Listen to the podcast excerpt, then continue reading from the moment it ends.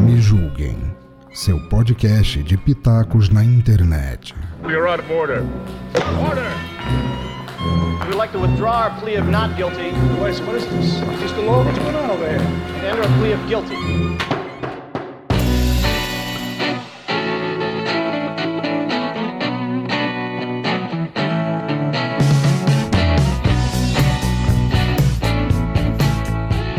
Pessoas lindas e maravilhosas, tudo bem com vocês? Eu sou a Cris Navarro no mais um Me Julguem Podcast. Esse podcast é acima de qualquer suspeita. Aqui do meu lado direito temos a minha companheira de bancada, a excelentíssima Licamu. Fala isso, maravilhosa! Olá, meus amores, tudo bem com vocês? Sejam muito bem-vindos, porque hoje o papo vai ser incrível. Vai ser papo cabeça.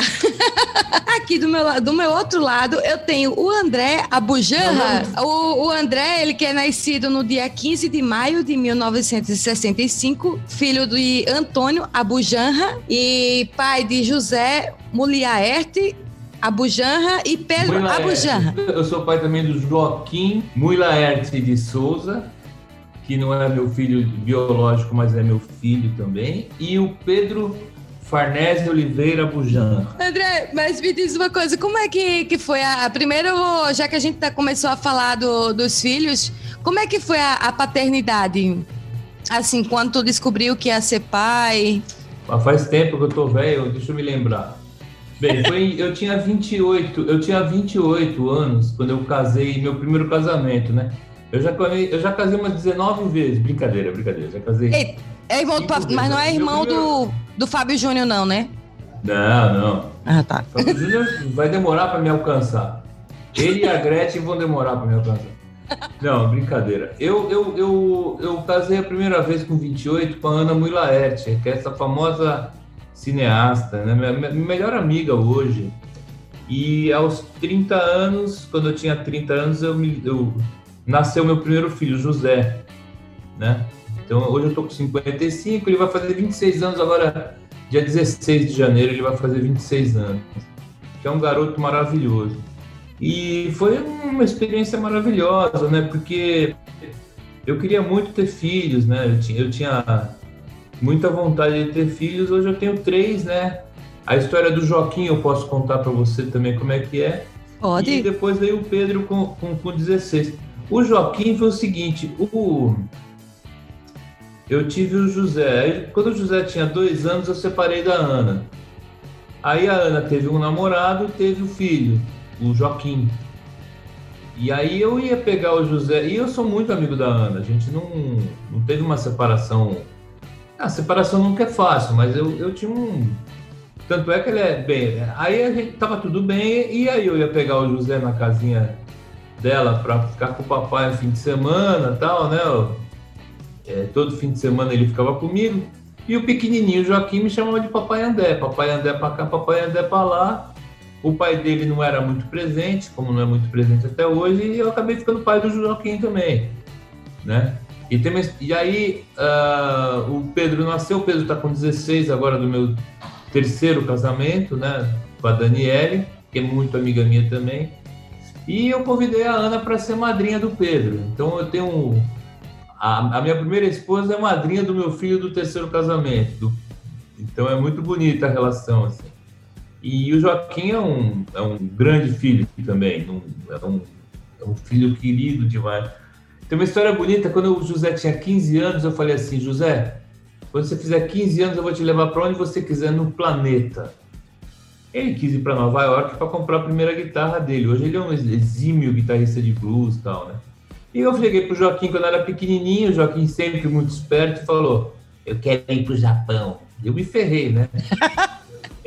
Quando ele fez 15 anos, eu não tinha dinheiro, eu esperei quando eu tinha 17, que eu fui fazer meu disco Comendar, eu levei ele para Tóquio. Agora o Pedro, o Pedro tá com 16, mas tá com esse negócio da pandemia, então a gente vai ter que esperar. E ele não sabe direito para onde que ele quer ir, não, mas eu vou ter que levar o Pedro também. Para onde ele quiser no mundo. Boa. Ele disse assim, agora é. Eu acho bonito essa relação que você tem com, com a sua primeira esposa, Porque é bom até falar isso, porque quando o casal separa, o que separa é o, o casal, não é o pai nem a mãe da, da criança ou do adolescente. E isso é muito triste quando, quando, quando se separa e influencia a, a criança, né? Porque a criança ama o pai, ama a mãe e fica naquela, naquele fogo cruzado ali. Então, tá de parabéns. Essa eu maturidade, assim, né? Pela, não só pela criança, eu acho assim, é, que as pessoas elas têm. Eu, eu escuto muito, assim, né? Porque a coisa que mais existe no planeta são as discordâncias, as incompatibilidades, as brigas, né? Mas antes de existir a discordância, incompatibilidade e briga, as pessoas se amaram. Então eu escuto sempre assim: ah, eu quero enterrar para sempre aquela história, eu vou sepultar. Meu, o que você viveu, você não mata. Você não mata o que você viveu. Você transforma o que você viveu, né? Então, assim, o amor que eu sinto pelas mulheres que eu, que eu fui casado, eles foram transformados. Mas você acha que eu deixei de amar? Não. É, teve umas horas que eu tinha que arrancar o rabo, briga, não sei o que, e separa mesmo. Eu sou um cara muito louco, eu gosto de viajar o planeta, eu sou. Mas assim, fico amigo e gosto. Então não adianta você querer é, sepultar, né? É uma coisa importante você entender que o que você viveu gerou, gerou, tinha muito amor ali, mesmo que que, que você só tenha dado um, um minha e tenha engravidado, gerou um amor. Então você não pode. Né? Isso é o que o ser humano. Agora, tomara que essa área de aquário que está chegando ensine um pouco mais as pessoas e me, me refine mais também. Mas, é, tem que dar um refinamento nisso. A gente não pode querer que, que o ser humano se odeie tanto por causa das diferenças, sabe? A diferença une o ser humano, ela não devia separar tanto, sabe? A incompatibilidade não, a incompatibilidade é uma merda, porque quando você é incompatível, é melhor você ficar no seu canto e deixar outra pessoa no canto dela. Mas se você casou e teve um filho, em algum momento você não foi incompatível com essa pessoa. Então tem que ter um, um respeito. Isso fora a, a, a, o respeito que você tem que ter para uma criança, né? Você não pode levar a briga para essa criança, né? Então é isso. E meu pai falava uma coisa para mim muito bonita. Meus pais foram casados a vida toda, né? Ele falava: Eu prefiro que você faça terapia por excesso de amor do que por falta. eu, eu, meu, eu amo tanto meus filhos, cara. Nossa, é uma coisa muito linda mesmo. E falar no, no, no, seu pai, o Antônio, né? Como é que foi assim a tua infância? A tua relação com, com teu pai, a inspiração, se teve inspiração, óbvio que deve ter tido, né? Porque ele era um cara muito inteligente, né? É, ó, é, essa é uma pergunta, uma pergunta muito, muito boa. E eu vou explicar. É, bem, meu pai foi o, o Antônio Abujanra, é o Antônio Abujanra, né? O que vem com ele não é só o nome, né? É a energia toda dele, né? Tudo que ele que ele proporcionou para o teatro mundial, não foi nem o teatro brasileiro, né? Meu pai é um cara que recebeu um prêmio que pouca gente sabe, que pouquíssimas pessoas no mundo receberam, que é a Chevrolet Awards de, de teatro mundial, assim, em Mônaco, né? É tipo assim, meu pai é uma pessoa muito importante, mesmo. E eu nasci vindo dele, né? Então, quer dizer, nascer artista sendo filho do Antônio Abujan é que nem o. É que nem você ser filho do Messi, que nem você ser filho do Pelé e querer jogar futebol, né? Aliás, a história do filho do Pelé foi ser goleiro, né? É, entendeu? Ser filho do, do, do, Neymar, ser filho, sei lá, do Lima Duarte, né? Entendeu? É, não é fácil. É, e os meus filhos são artistas pra cacete também. Também, também não vai ser fácil para eles depois ser filho do André Bujan, porque eu sou o André Bujan hoje. Hoje vem a energia do meu nome, né? 70 longas metragens. Não é, que, não é convencimento, mas é uma coisa chamada estofo, né? É tudo que eu vivi. Eu já fiz 70 longas metragens, né? Eu já gravei muitos discos. Eu tenho muita uma carreira muito extensa. Já fez trilhas sonoras, até também do, do que a gente conhece, que as pessoas às vezes não conhecem teu nome é. por, por ser novos, mas é, é, conhece é. teu trabalho sem saber que você que fez. Como, por exemplo, o Castelo é, Ratinho. Castelo Ratinho. Telecurso 2000. Aluna, Castelo, Telecurso 2000, Carandiru. Então, é muita coisa. Mas o que eu digo para eu, eu, eu, fiz essa introdução para dizer que quando eu era filho, quando eu era filho do meu pai, não, eu sempre vou ser filho.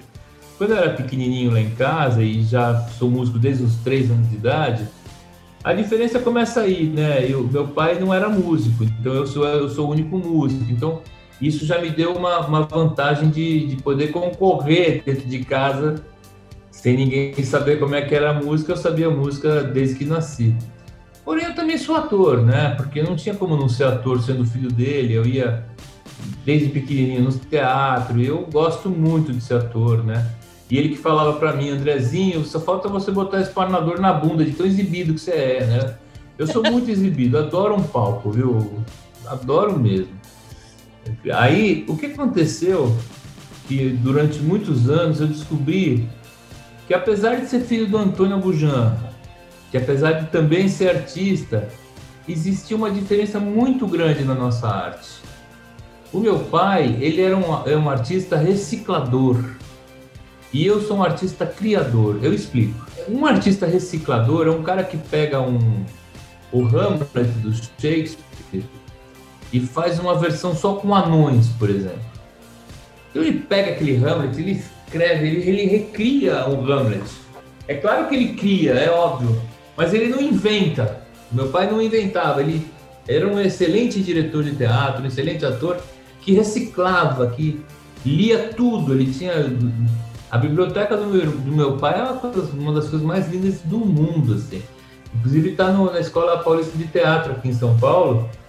As, e está exatamente como era na casinha dele, o escritório da casinha dele. Tem, tem o escritório, as pessoas podem entrar lá e entrar na biblioteca do meu pai e ver tudo que ele leu. Né? É muito bonito. A gente doou para essa escola, né? Era família, mas ele doou, eu, a minha e do meu irmão. A gente doou, então eles fizeram o Serrone, que foi um, é um é um cara que sempre trabalhou com ele, fazia os cenários dele, ele fez exatamente como era o escritório do meu pai na época, né, quando, quando, ele era vivo, né? E as pessoas podem ir lá. Então eu descobri isso. E eu não. Se você falar para mim, André, faz uma ópera sobre dois palitos de dente e um quibe assado. Eu faço. Eu invento. Então, eu demorei muito para entender isso. E quando eu entendi isso, que a gente, apesar de ser abujanra, pai e filho, eu era muito diferente. E ele falava para mim, André, você não lê, mas você. Aí a gente descobriu isso e foi lindo. Quando eu tinha uns 22 anos, eu comecei a fazer músicas para o grupo de teatro dele do Rio de Janeiro, que chamava, que chama, que existe ainda, chama Os Fodidos Privilegiados. É o nome do teatro, da, da, da companhia.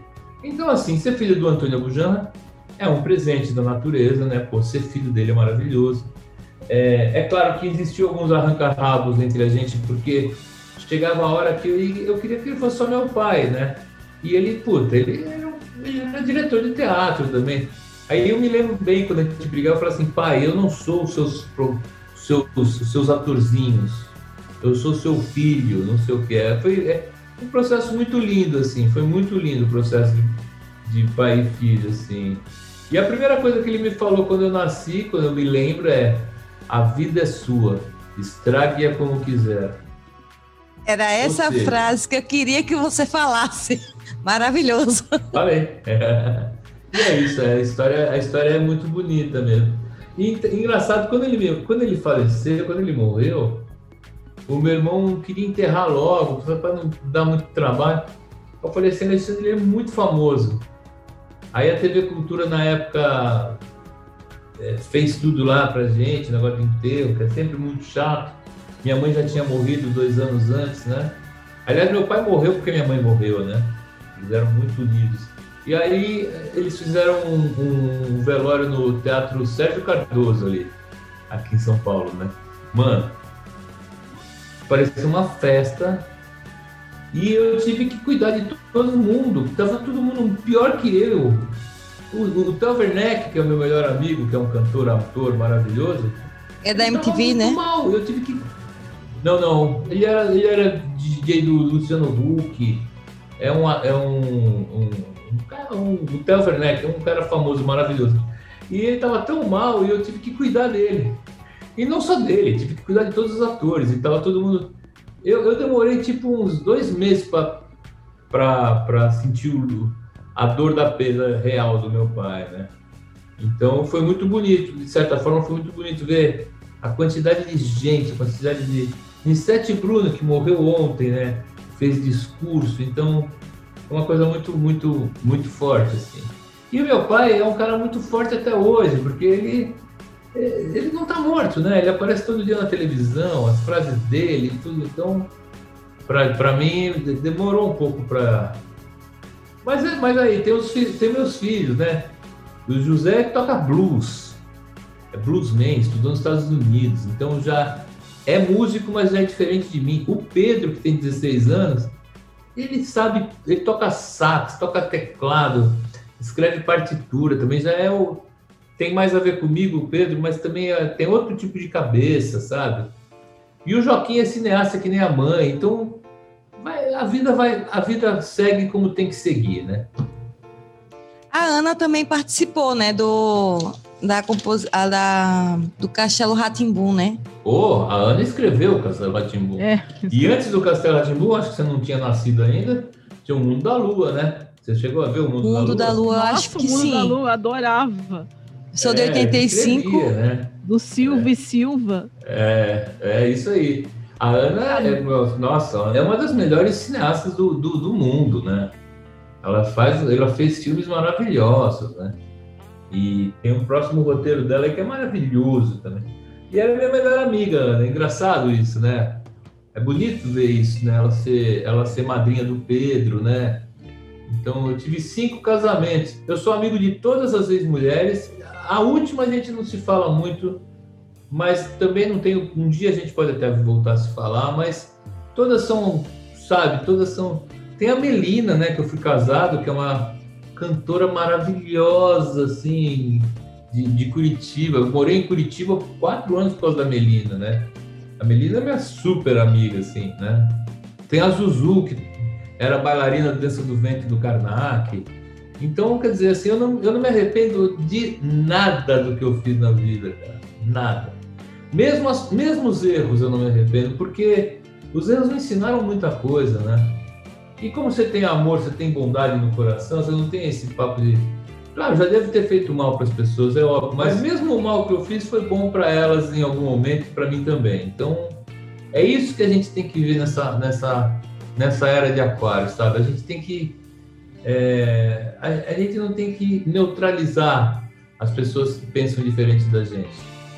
A gente tem que entender e tem que forçar elas a aceitarem a gente, mesmo que seja o Eduardo Bolsonaro, sabe? Que não, é incompatível comigo, entendeu? Eu não, não, tenho nada a ver com ele, nada a ver com o presidente, não tenho nada a ver com essa direita babaca do planeta que, que só que acha que só o, o evangélico é que é religioso que vale, né? Não, eu sou do candomblé, sabe? Existe o taoísmo, existe o espiritismo, existe o católico, existe a cabala. A gente tem que agradecer por existir diferença e não dar um tiro no, no, no, nas pessoas por causa disso, né? É, hoje eu sou agnóstica, né? Tipo, eu não tenho religião ah. nenhuma, mas acredito em Deus. Pô, a minha mãe tá até diz. Minha mãe até diz assim: ah, ela virou ateia depois que entrou na faculdade. Não, não é isso, não. É que eu comecei a perceber que toda religião ela tem um lado bom.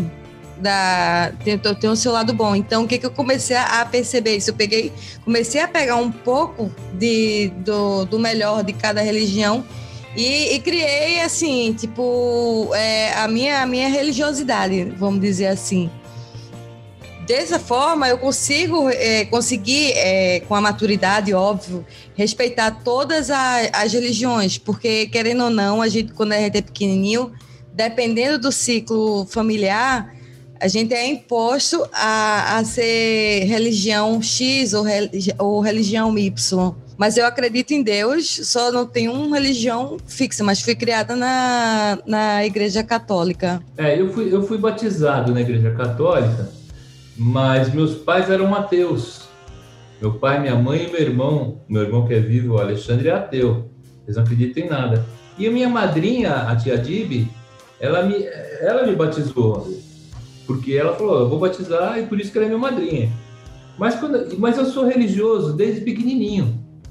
Eu, eu, eu acreditava em tudo. Aliás, hoje, eu acredito em fada, acredito em doente, acredito em, em tudo, acredito em tudo e todos. Por quê?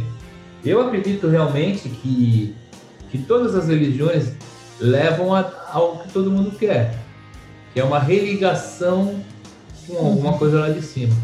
Eu escolhi o candomblé como sendo a minha religião, mesmo, eu sou do candomblé, pode falar? Pode, Porque claro. É uma religião. Não? É. é não, eu, eu, posso dizer que eu sou do candomblé, Ah, porque é uma, é uma religião que. que é uma Eu fui de Umbanda oito anos, né? Depois a Umbanda, por algum problema, acabou e eu entrei no candomblé. O que eu acho bonito do candomblé e nas religiões afro-brasileiras, né? Que a Umbanda tem muita diferença do candomblé, é que a gente aceita qualquer. Se, se uma pulga quiser entrar na religião, pode. Se um negro quiser entrar, pode. Se um gay, e se um anão, ou se um travesti, ou, um, ou, uma, ou 10 putas, ou 15 putas e 30 anões, todo mundo pode entrar nessa religião e pode ser dessa religião. Não tem ex-gay que nem no evangélico, né? Ex-gay, eu sou ex-viado e. Não tem isso, cara, na religião. E eu acho isso lindo. É, porque isso tem mais ou menos a ver com o que você fala. Você acredita em várias coisas, né? A religião católica é linda, mas eu tenho coisas que eu, que eu não gosto, né? Religiões, né? né? Eu acho que, inclusive, o, o apostólico romano, acho que é uma religião inventada, porque os romanos eles eram tão inteligentes, tão que eu acho que eles tiveram que inventar uma religião para para abocanhar os vikings, para abocanhar as pessoas que não acreditavam neles, né? Então, é, mas assim, eu tem coisas lindas, tem coisas lindas, né? Eu amo Gandhi, eu amo a, a religião hinduísta, eu amo o taoísmo, eu amo a Umbanda mesmo, que eu já fui da Umbanda, eu amo espiritismo de Kardec, tem algumas coisas do Kardec, Kardec que eu não gosto, um elitismo deles que eu não gosto, mas mesmo assim eu respeito, porque eles acreditam em reencarnação como eu, né? Tem coisas lindas na Cabala, né? Ou mesmo a Igreja Universal do Reino de Deus, que todo mundo mete o pau, e eu, inclusive, meto o pau, porque eu tenho preconceito com, com, com a forma com que eles com que eles recebem o dinheiro, o dízimo dos fiéis, né? Essas coisas.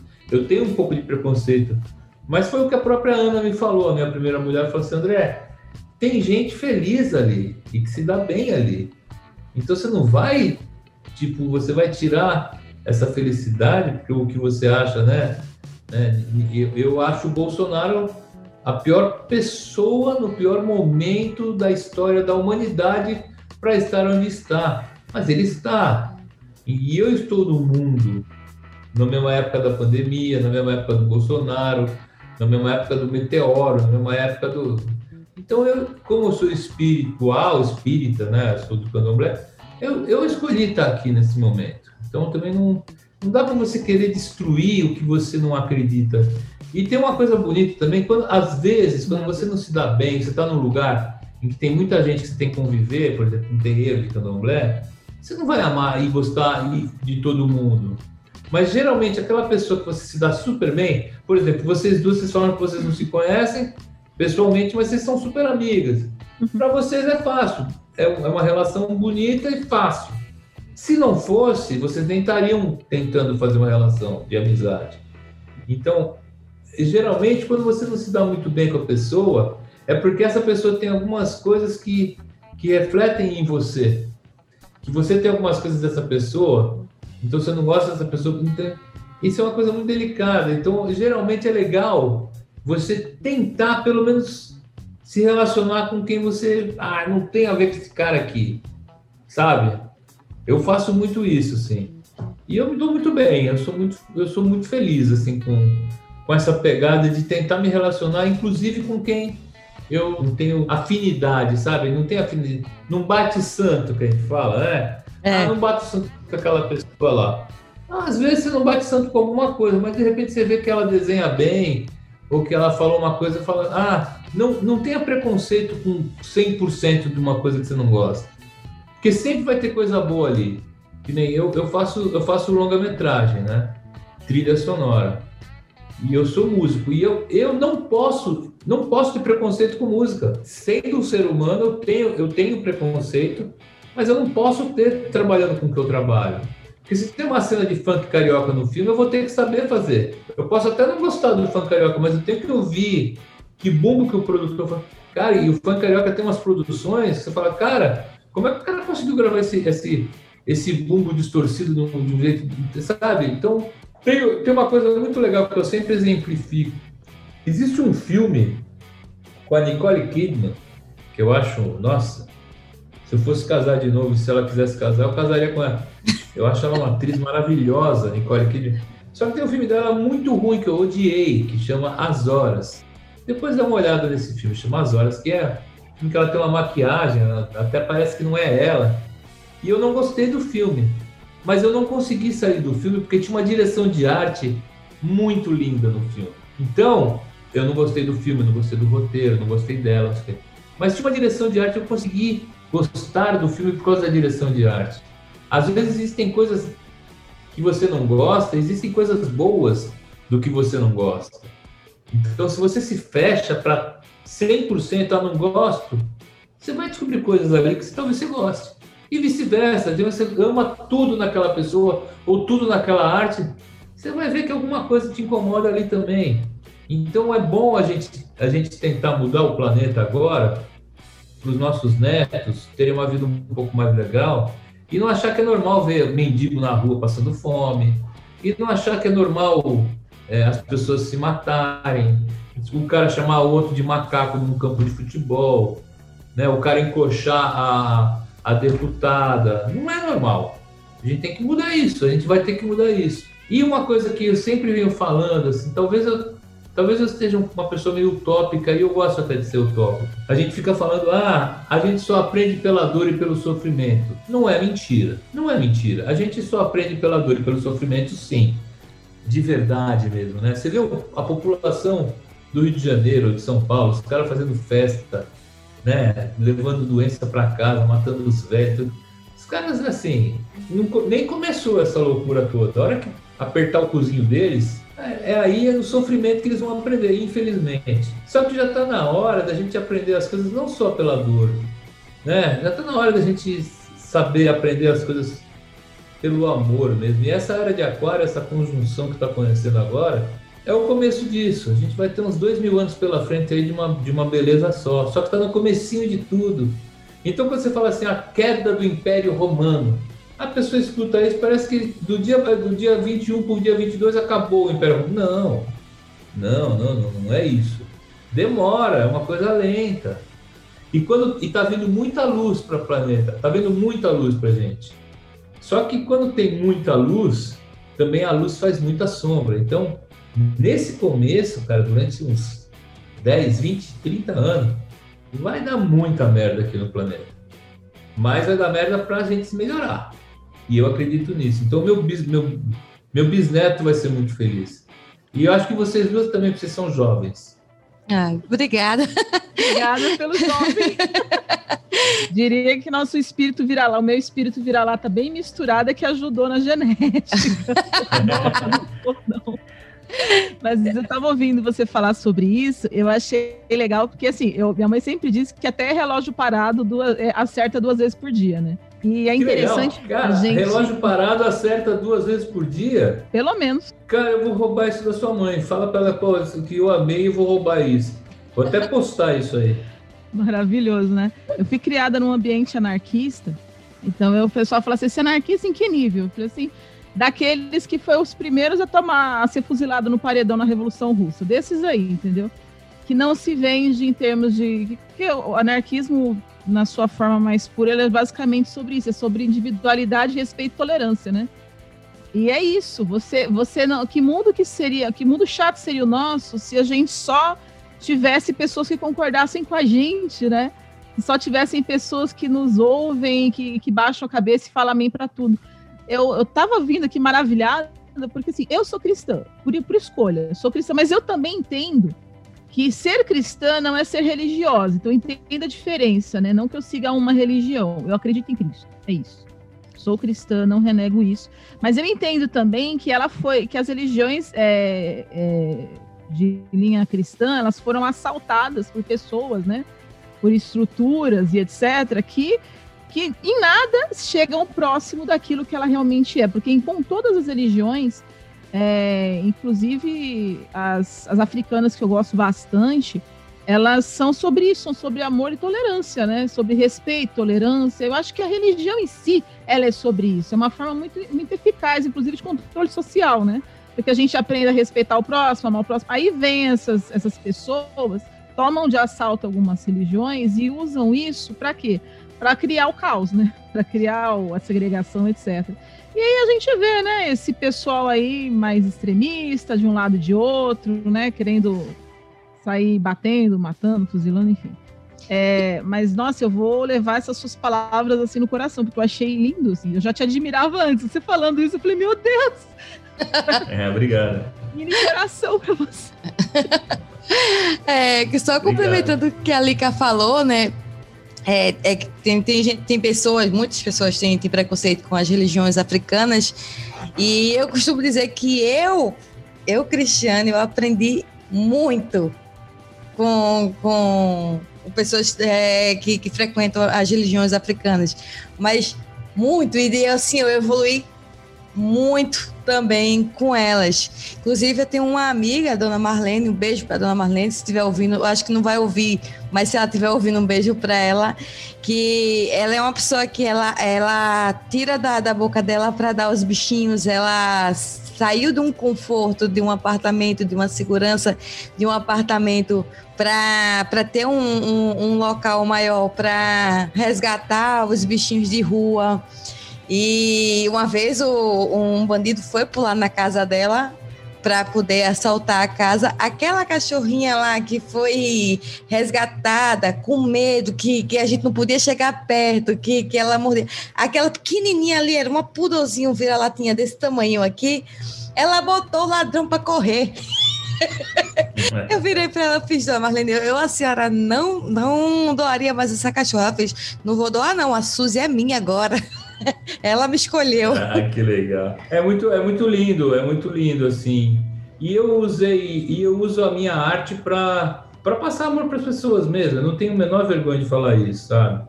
As coisas que eu falo, o pessoal anda me chamando de Abustradamus, né? Porque eu, nossa, eu, eu escrevi esse disco, não sei se vocês ouviram o Emi Doinan, o disco do não. Fogo, vocês já ouviram? Ainda não. Trabalho? Não. Saiu sexta-feira passada, né, no Spotify. Eu, eu, eu, todas as letras desse disco eu escrevi há dois anos atrás. E está falando exatamente o que está acontecendo agora, né? Então é, é, um, é, uma coisa assim, o artista. É, eu acho que foi o Peter Brook, que é um cara de teatro inglês ou americano, não sei de onde, que ele fala que a gente tenta transformar o invisível no visível. O artista é o cara que transforma o invisível no visível. A forma com que eu, com que eu penso todas as coisas é, e é com, como eu faço a vida é na arte, né? E, a, e, e, tem uma coisa nessa pandemia que rolou muito. É, as pessoas elas, elas usaram muito o artista para sobreviver, né? Para se alimentar, né? Fala assim, ah, comida, é, arte não, música não sustenta ninguém, não, não enche a barriga de ninguém. Tem um monte de gente que fala que artista é tudo vagabundo, né? Nossa, eu trabalho pra cacete, cara.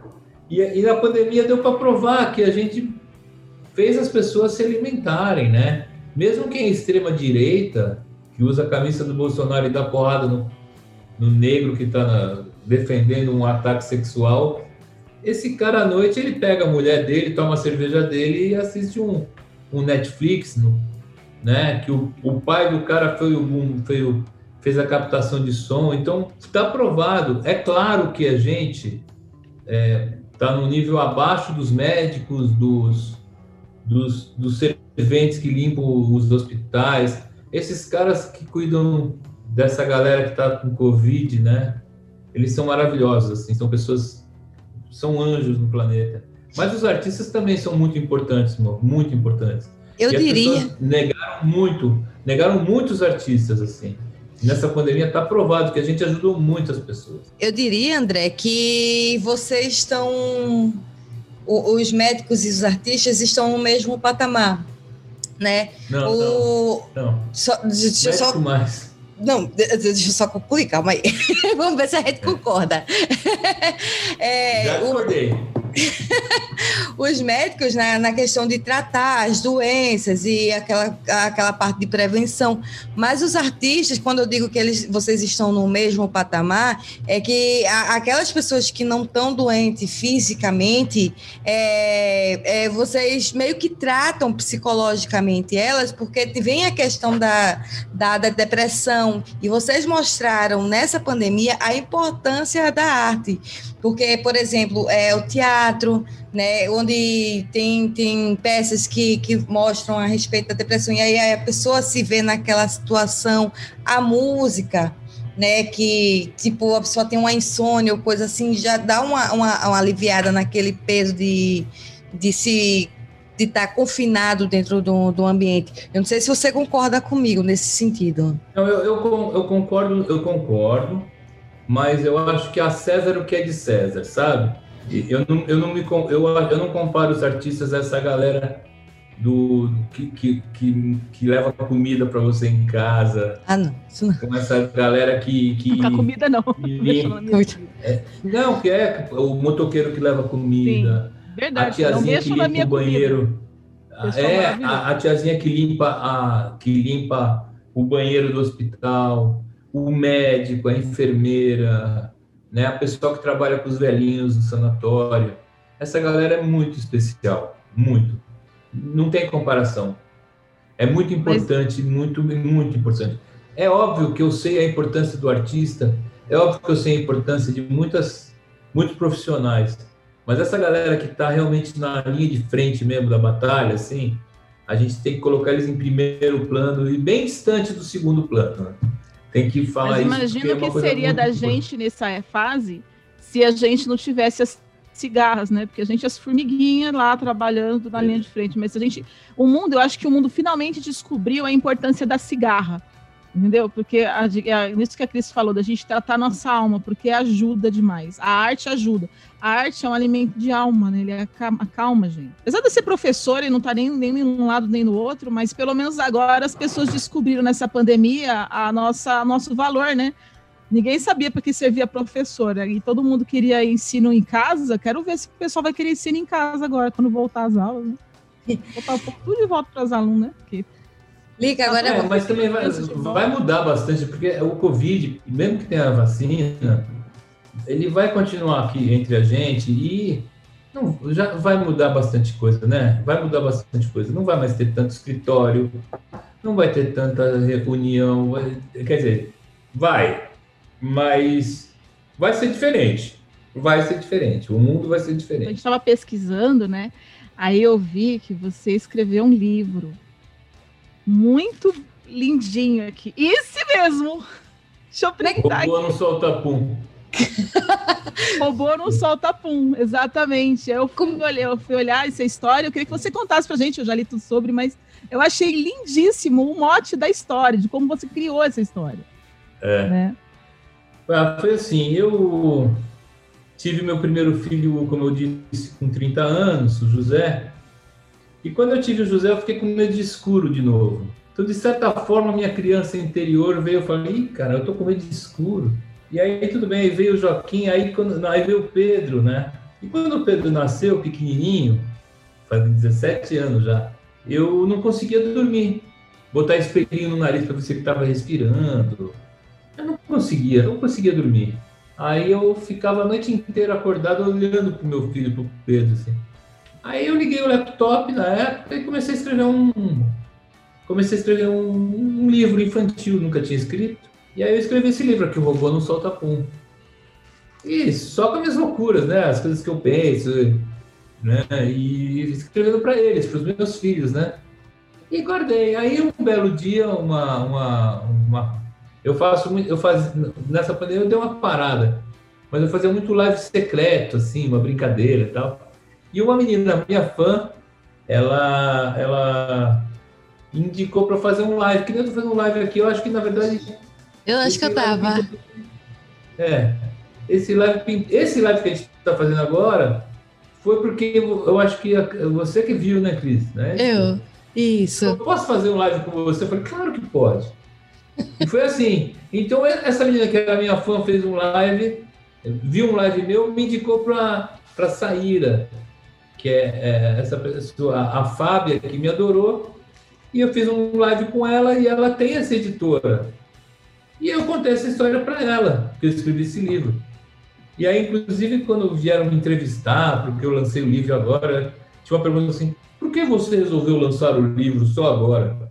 Eu, disse, eu não resolvi, resolvi por mim, porque para mim, eu escrevi um livro, eu, eu, sei fazer, eu sei tocar guitarra, eu não sei escrever livro. Eu não sei o que eu tenho que fazer. Era isso, era conhecer uma editora e a Fábia gostou e lançou. E eu estou escrevendo outro livro agora, mas agora está difícil. Quando eu escrevi isso aí foi fácil, agora o novo está difícil. Mas eu estou escrevendo, porque é para criança, né? E eu tenho a cabeça muito doidinha para escrever para criança. As, as, crianças piram assim. Eu fui na minha oftalmologista lá, a Cibele, e ela tem um filhinho muito fofo, e eu dei o livrinho para ele, e depois também o irmão dela também tem um filho pequenininho, e aí eu, as crianças estão pirando com esse livro. Mas os pais estão pirando mais ainda, porque é uma meio filosofia para criança, né? É, e aí tem uma menininha, a Clara, que eu dei o livrinho também, que ela tem uns três aninhos, ela ficou muito encanada, cara. Porque é mais ou menos um livro de, de perguntas, assim, um livro, por que, que existe nuvem, né? Porque é um... E ela ficou encanada e, e olha para o pai e fala assim, como é que alguém escreve um livro? Eu que tenho que fazer as perguntas, não ele, sabe? Isso é muito fofo, cara. e o pequenininho, e um dos pequenininhos fala assim: Olha, eu adorei o livro, mas o livro não podia se chamar Robô no Solta-Pum. Isso é pequenininho, ele devia se chamar Perguntas Estranhas. e a, a molecada pira, eu estou adorando, assim, e eu, eu mesmo gostei muito do livro, assim, tá? Como é, que a gente você faz? Chegou, vocês chegaram a ler? Não, é isso que eu ia perguntar. Como é que a gente faz para ter um livro desse? Eu quero tanto. Dá para comprar pelo dá para comprar pelo pela Amazon. Eu acho que é 19 reais ou 20 reais. Chega na sua casa, no Brasil inteiro e no mundo inteiro também. Você, você coloca lá Amazon robô no solta pum, né? Eu vou comprar. Gente, comprem. Compre. Eu sou, eu sou suspeita para falar, né? Porque eu tenho uma bagunça. Gente, eu não tenho ver... não me envergonho da minha bagunça, porque eu como toda semana e toda semana eu faço essa zona de novo, porque eu não consigo. Eu tenho que sempre estar tirando, colocando, olhando. E aí depois é aquele negócio, né? Vai enfiando de qualquer jeito, mas vou, vou comprar com certeza. Eu vi as, eu vi as críticas, né? Viu as e, e fiquei super interessada assim as perguntas em cima do questionamentos, sei lá, depois, eu tô muito interessada. Depois, talvez... que, depois vocês verem, vocês me chamam para fazer outra, outro podcast aqui. Chamo. Ai, com certeza. Já vou pedir não, hoje o livro. Imagina, imagina a minha, a minha fascinação, porque eu cresci assistindo o Mundo da Lua, Castelo Ratimbum, assim, sabe? Isso formou a minha, o meu caráter, a minha vida, isso me formou como, como, como ser humano, né? E eu imagino o, como é que é a pegada do livro. Então, eu estou muito na pilha. Né? Eu já pedi o meu hoje, então deve estar tá chegando. Foi na Amazon, né?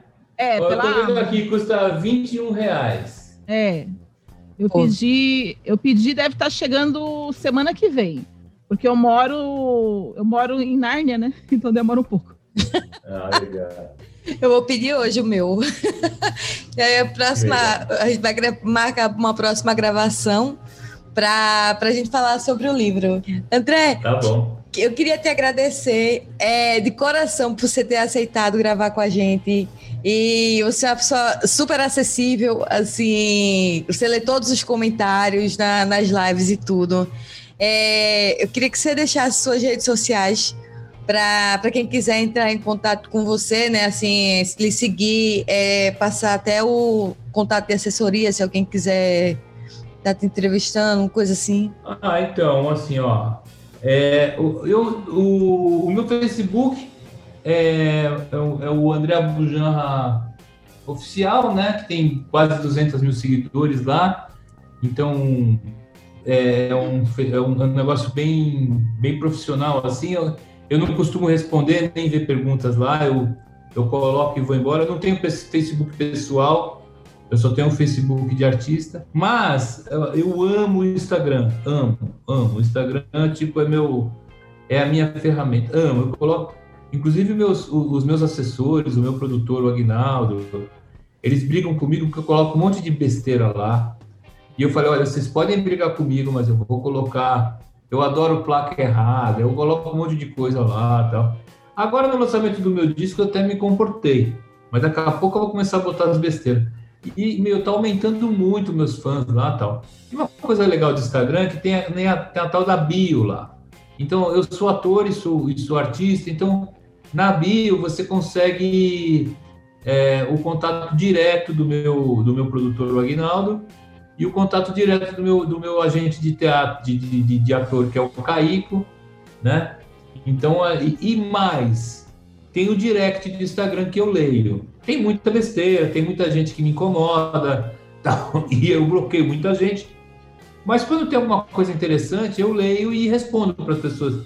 E as pessoas não é, geralmente uma mensagem assim: Nossa, eu sei que você, eu sei que o André nunca vai ler essa mensagem, mas diga para ele que o meu filhinho adorou o robô no solta-pum.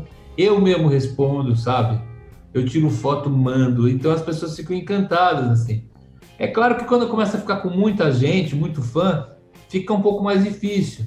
Mas eu, eu, eu tenho essa coisa de, de, de, de, de Cara, antes da pandemia, né, eu, eu fazia show do Sesc Santana, eu ia de metrô. Eu, eu, eu, eu, eu converso com o dono da padaria, com o pipoqueiro, e ninguém vai me tirar essa, essa liberdade de ser uma pessoa de, de da rua mesmo. Eu sou de Santa Cecília, eu, eu sou um cara.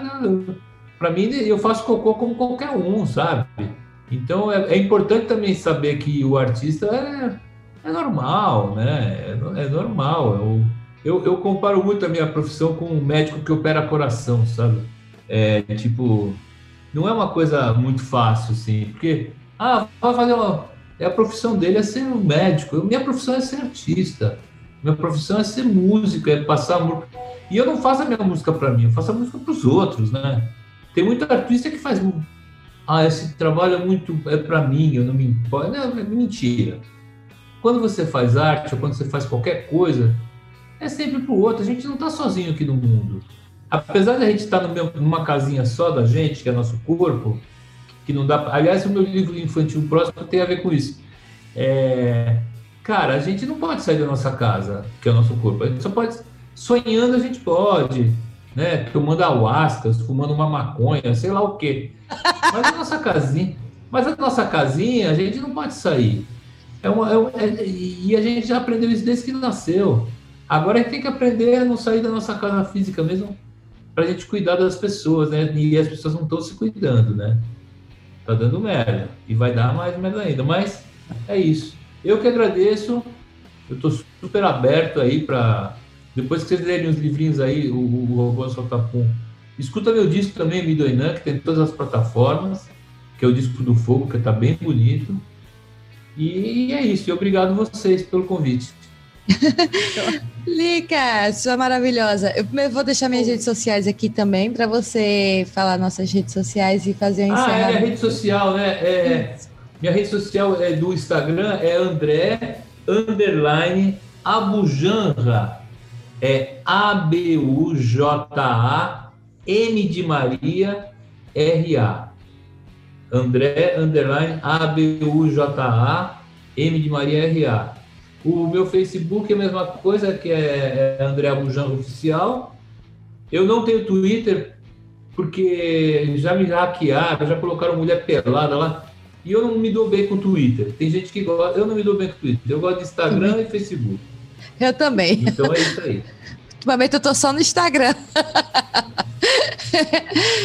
a minha, então, a minha rede social do Instagram que é a que eu dou, porque o restante eu não uso. O Twitter eu só uso para ver quando o pessoal manda alguma notícia. É só para isso que eu uso o Twitter. Mas o meu Instagram é cristiane b. Navarro. E Lica, faça as honras da casa, é, liga nossas redes sociais e fazer o encerramento. É, quero agradecer imensamente, dizer que foi uma honra né, é, poder conversar com você esse tempo, te entrevistar e ouvir essas coisas foi bem legal. E assim, é, dizer que eu estou bem interessado, estou bem né, querendo muito esse livro logo na minha mão, né? Porque Tadinho do Davi, né? Ele não vai, acho que ele não vai ver o livro primeiro, ele vai ver a mãe dele. Mas ele já tá, já é, já é um, já tô com um pequeno adolescente de 12 anos aqui em casa, mas ele curte. Não, ele vai gostar, ele vai gostar. Então, ele vai curtir porque ele é um leitor voraz, graças a Deus eu criei bem meu filho, né, como é. professora de letras, eu caminhei meu filho para esse lado, né, então eu tenho um pequeno nerdzinho aqui.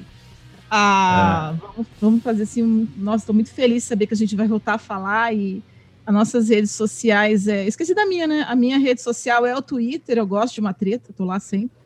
eu não consigo entender o Instagram, já sou diferente um pouquinho. É, lá no meu Twitter eu sou arroba licamu com K. Ah, no Instagram eu sou arroba lica underline com C.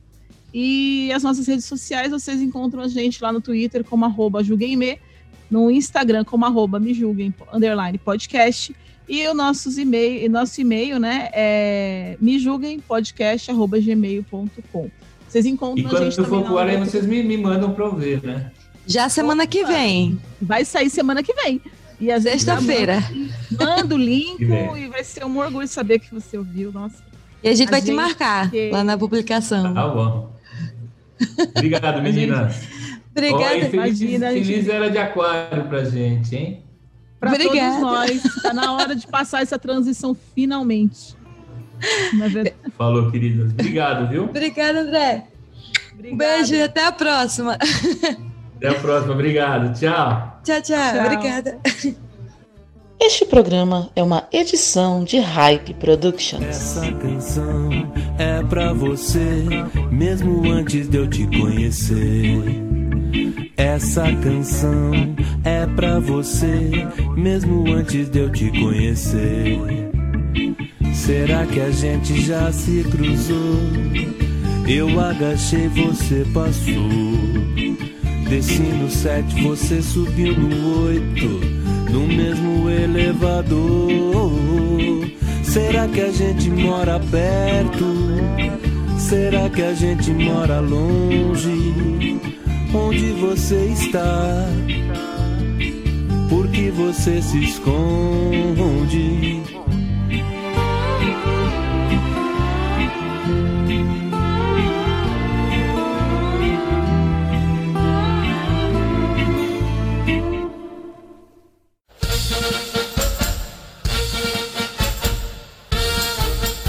Take 4, tomada 128. Não botou. Agora, agora, agora vai. Agora botou, agora começa de novo. E, a, e a gente vai ter que fazer duas vezes, inteiro. Pelo amor de Deus. Isso vai para as claquetes, é certo. Take 2, tomada 4. Olá, pessoas lindas e maravilhosas, tudo bem com vocês? Eu sou mais. Eh, eita! Take 3, tomada 2. Aqui do meu, do meu outro lado, eu tenho o André Abujuram, Abujara, quase que não Abujanra. sai, desculpa. Tá certo? Abujanra. Abujanra. Abujanra. Abujanra. Não, Abujan. Abujanra. Isso! Aê! Ê, língua presa. Abujanra. É. Abujanra? Não, não fácil falar. Abujanra. Take 2. Tomada 45. Te ajudei, né? É, bastante. É que é muita coisa difícil assim para falar. Como diz aqueles áudios do WhatsApp. É. Ah, tá difícil o negócio aqui. É, a leitura é pouca. Tem que. Ah, gente, já cansei, né?